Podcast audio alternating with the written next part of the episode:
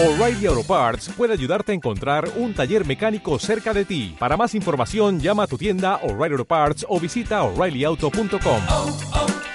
O'Reilly Bueno, vamos a cambiar de tema. Viste que estuvo la polémica por, está la polémica por los planes sociales. Sí, claro. Eh, a partir justamente de algunos entrecruzamientos de datos que se hicieron y auditorías. Muchas irregularidades, realmente Sí. muchísimas. Vamos a charlar con Héctor Totti Flores, ex diputado de Coalición Cívica, actualmente es concejal de La Matanza y uno de los dirigentes que presentó un pedido de informes eh, por las irregularidades en los planes sociales. ¿Cómo le va, Toti? Un gusto, buen día. Buen día, ¿cómo le va? Bien, gracias. Eh, Toti, este, cuénteme, a ver, ¿qué, qué presentaron y con quiénes? Bueno, eh, estuvimos, eh, esto es un trabajo que ha hecho la ex diputada Fernanda Reyes eh, y con un grupo de, de diputados también de la coalición cívica hemos presentado un pedido de informe al Ministerio de Desarrollo Social y diputados también lo presentaron en la Cámara para que sea tratada en el Congreso. Eh, fundamentalmente es eh, lo que eh, trascendió a partir de, entrecruzamiento de datos entre la, la, la AFI y, y, el, y el Ministerio de la gente que estaba a potenciar trabajo, donde había un sinnúmero de irregularidades. Eh, esas irregularidades no solamente eh, quitan la posibilidad de que eh, gente que necesita realmente el potencial trabajo eh, lo tenga, sino también demuestra que hay, si podríamos ser eh, bueno, negligencia, pero lo que estamos sospechando que organización que utiliza a los pobres para su propio posicionamiento en la política y que ese, esa forma de, de proceder que es el clientelismo político, eh, tiene que ser erradicada. Creo que es un momento importante de discusión que hacemos con los planes sociales, ¿no? Sí, ¿y cómo se aplica ese clientelismo político? Porque en realidad el plan social se cobra en una cuenta, o sea, este, yo aplico un plan social y lo recibo, un progresar trabajo, el dinero va directamente a mi cuenta. Claro, pero eso solamente no alcanza. Primero porque eh, la, la potestad de altas y bajas lo tienen las organizaciones sociales que son las que tienen las unidades productivas donde deberían ir a, a capacitarse los beneficiarios del, del, del potencial trabajo precisamente eh, preparándose para eh, entrar a la actividad privada. Eso por eso tienen eh, un tiempo. Y el, el tema de eh, si no haces lo que te dice, por ejemplo, algunas organizaciones que también tienen puntaje eh, para ir a las movilizaciones, Claro. eh, a las asambleas y todo eso, eh, hace que eh, sean chantajeados por los dirigentes diciéndoles si no venís a esta movilización te quita, te baja el puntaje y te quitan el plan. Ellos tienen la potestad de hacer eso. Lo otro tiene que ver también con, eh, hay denuncias de que al si no pueden ir todos los días y entonces le dicen que eh, dejen eh, un porcentaje, algunos hasta el 50% nos dicen, para eh, la organización, eh, que seguramente irá a parar a los bolsillos de los, de los punteros, y todo eso hace que realmente sea muy oscuro el, el tema del potencial trabajo. Y esto que ha aparecido ahora, que hay dos mil y pico de muertos que siguen cobrando, tiene que ver también con que muchas veces la tarjeta, que es una buena medida, la, la bancarización y todas esas cosas, no lo maneja el propio eh, beneficiario, sino que lo manejan algunos que vos ves en los cajeros en, en los barrios, que algunos tienen 10 tarjetas. Tremendo, que- que tremendo. del- hoy, del- hoy, hoy, de- digamos, hoy no hay excusa para que un programa como Potenciar Trabajo no esté totalmente descentralizado. Porque realmente el Estado tiene la posibilidad de llegar directamente a la persona necesitada, sin necesidad de ningún intermediario. Esta es la realidad. Claro, el tema de la descentralización también tiene que ver con que eh, el manejo, al no hacerlo directamente y al no ser este, universal, eh, las condiciones se transgreden. Eh, el hecho de que hoy tengan las organizaciones sociales no siempre fue así.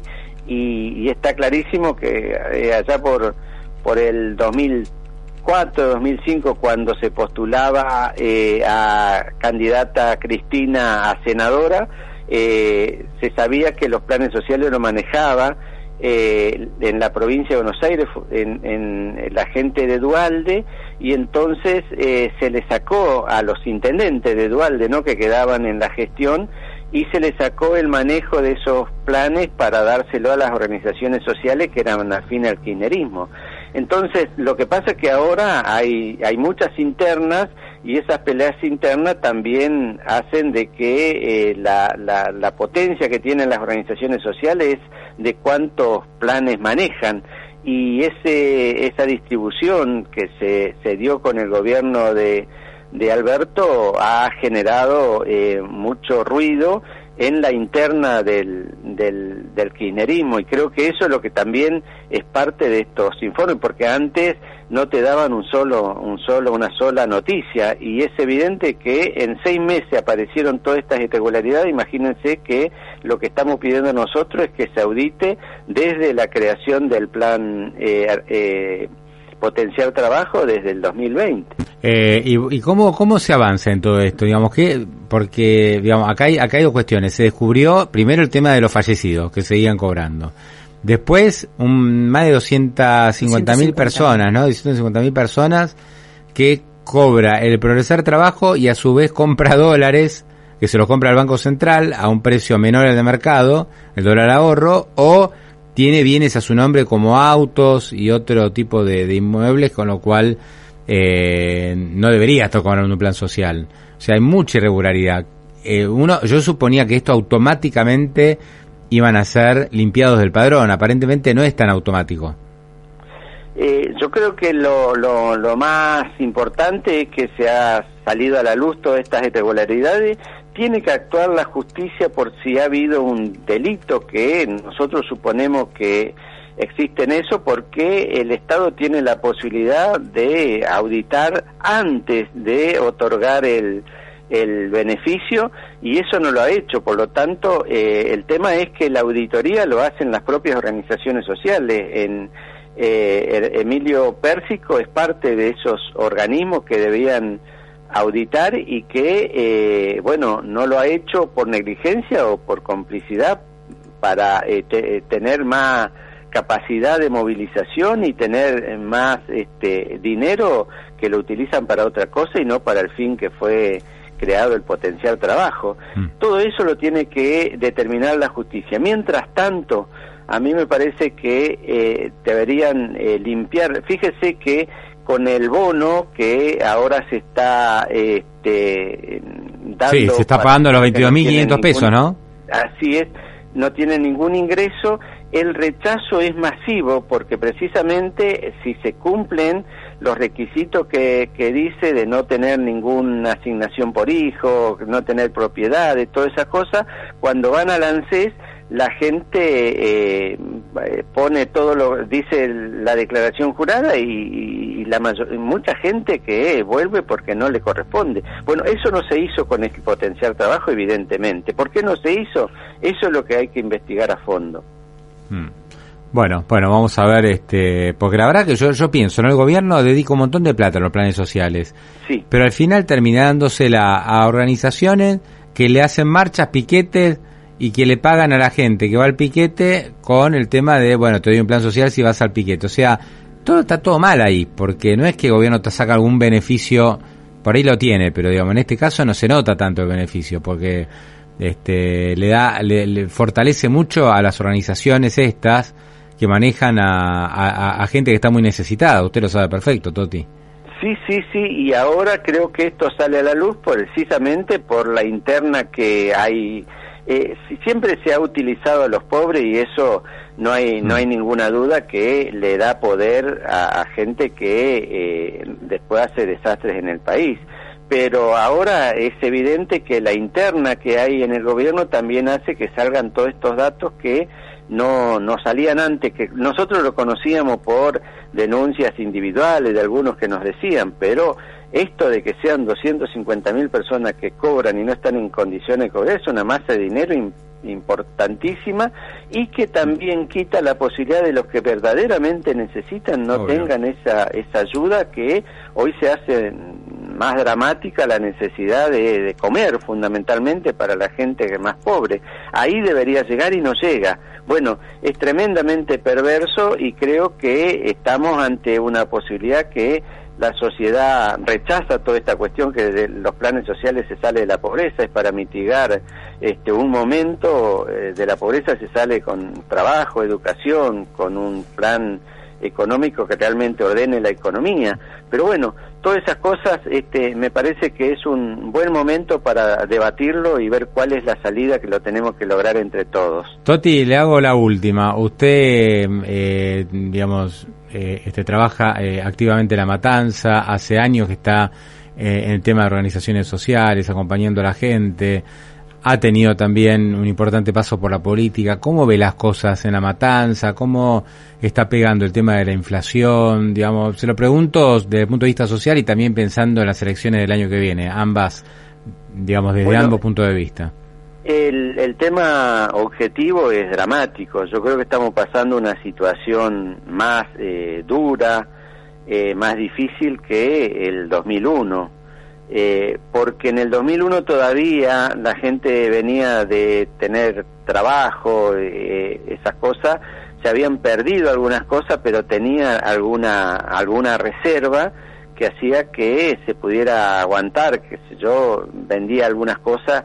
Hoy la, la, la, la situación es dramática porque hay mm, centenares de miles de personas que no tienen para comer y eso se nota en la en, en, en el en lo que son los comedores comunitarios donde va gente que eh, yo conozco el barrio por ejemplo nunca hubiera pensado que estuvieran en un comedor eh, buscando una vianda de comida gente que ha trabajado toda su vida Hmm. y lo hacen con mucha vergüenza y también en la cabeza de la gente el hecho de no ver salida. En el 2001, de alguna manera, eh, eh, pensábamos siempre de que había algunas... Lo que pasa es que el 2001, Toti, fue muy, muy, muy dramático, pero muy rápido también. También o sea, muy rápido. Fue un pozo Esto fuerte como- y después salió más rápido. Esto no. Así es. es a- esto es a cuenta gota y te vas dando cuenta y eso genera mucha bronca también porque no no hay cuando la, la política tiene otras cosas en la cabeza y no está pensando en la gente eso la gente se da cuenta ¿eh? no es tonta puede ser que no vea cuál es la salida políticamente ni esté pensando en esas cosas pero cuando no te tienen en cuenta eso se, se, da cuenta uno. Así que eso también, y eso genera desesperanza. Y esa idea de, de, de, de no tener salida está más que nada en, en aquellos que han estado trabajando hasta ahora, que han, han estado trabajando en empresa o por su cuenta que eh, estos, estos años ha golpeado muy fuerte y eso puede ser explosivo. La gente que hace mucho que está con los planes sociales de alguna manera ha, eh, tiene un ejercicio de sobrevivencia y entonces es menos dramático, pero los sectores medios que han perdido toda posibilidad, este, hay mucha, mucha bronca y eso también puede ser peligroso más en el marco de una interna donde muchas veces esas internas terminan en violencia, ¿no? Sí, sí. Y, y luego la última, Toti, ¿la ve a Cristina candidata? O sea, ¿le parece? Porque, digamos, la, la matanza es el bastión de Cristina, el conurbano profundo. ¿Ella tiene la llegada que tenía antes como para decir, bueno, a partir de acá puedo soñar con una candidatura?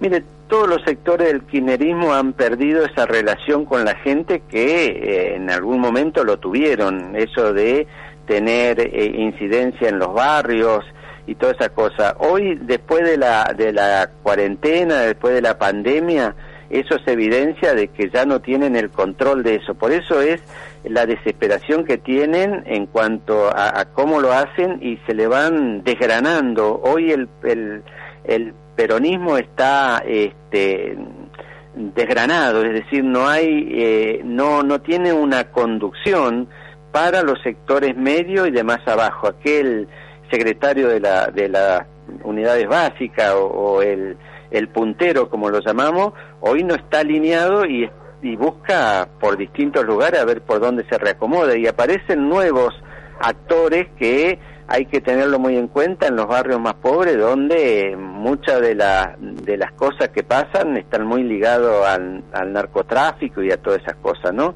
Así que yo creo Mm. que estamos en un momento en el país donde hay que tener mucha templanza para ver cómo se sale de esto y que no es tan fácil. No, no, que no es tan fácil, no hay ninguna duda, ¿no? Este, no es tan fácil ni bajar la inflación, ni controlar el dólar y sobre todo encarar qué hacemos con toda la gente que ha quedado sumergida en la pobreza y esta clase media que se ha empobrecido también, ¿no? Yo creo que ahí, ahí, digamos, el, el- tema social va a ser el más duro para encarar porque el deterioro es muy grande, Toti, la verdad que, es así tal cual lo describió usted. Sí, también en esta idea que está hoy muy fuerte, eh, Juntos por el Cambio está trabajando con las fundaciones para ver cuál es propuesta que tenemos, pero eh, fundamentalmente para mí es que hay que trabajar mucho abajo, estar junto con la gente en este momento y ver qué propuestas se desarrollan para el año que viene en las elecciones y tener mucha, pero mucha eh, empatía con lo que le está pasando a la gente. Cuando uno habla de esa empatía con la gente, no se puede simular el dolor, no alcanza con una recorrida de algún dirigente, sino cómo se establece esa relación que en algún momento lo tenía el peronismo con los sectores más empobrecidos, con los sectores que están necesitando, y para eso hay que construir comunidad que hoy está destrozada. Héctor Toti Flores, un gran abrazo, gracias por estos minutos. Muchas ¿eh? gracias. Saludos. En el 106.7, Pablo y a la Bolsa, con la conducción de Pablo Wende.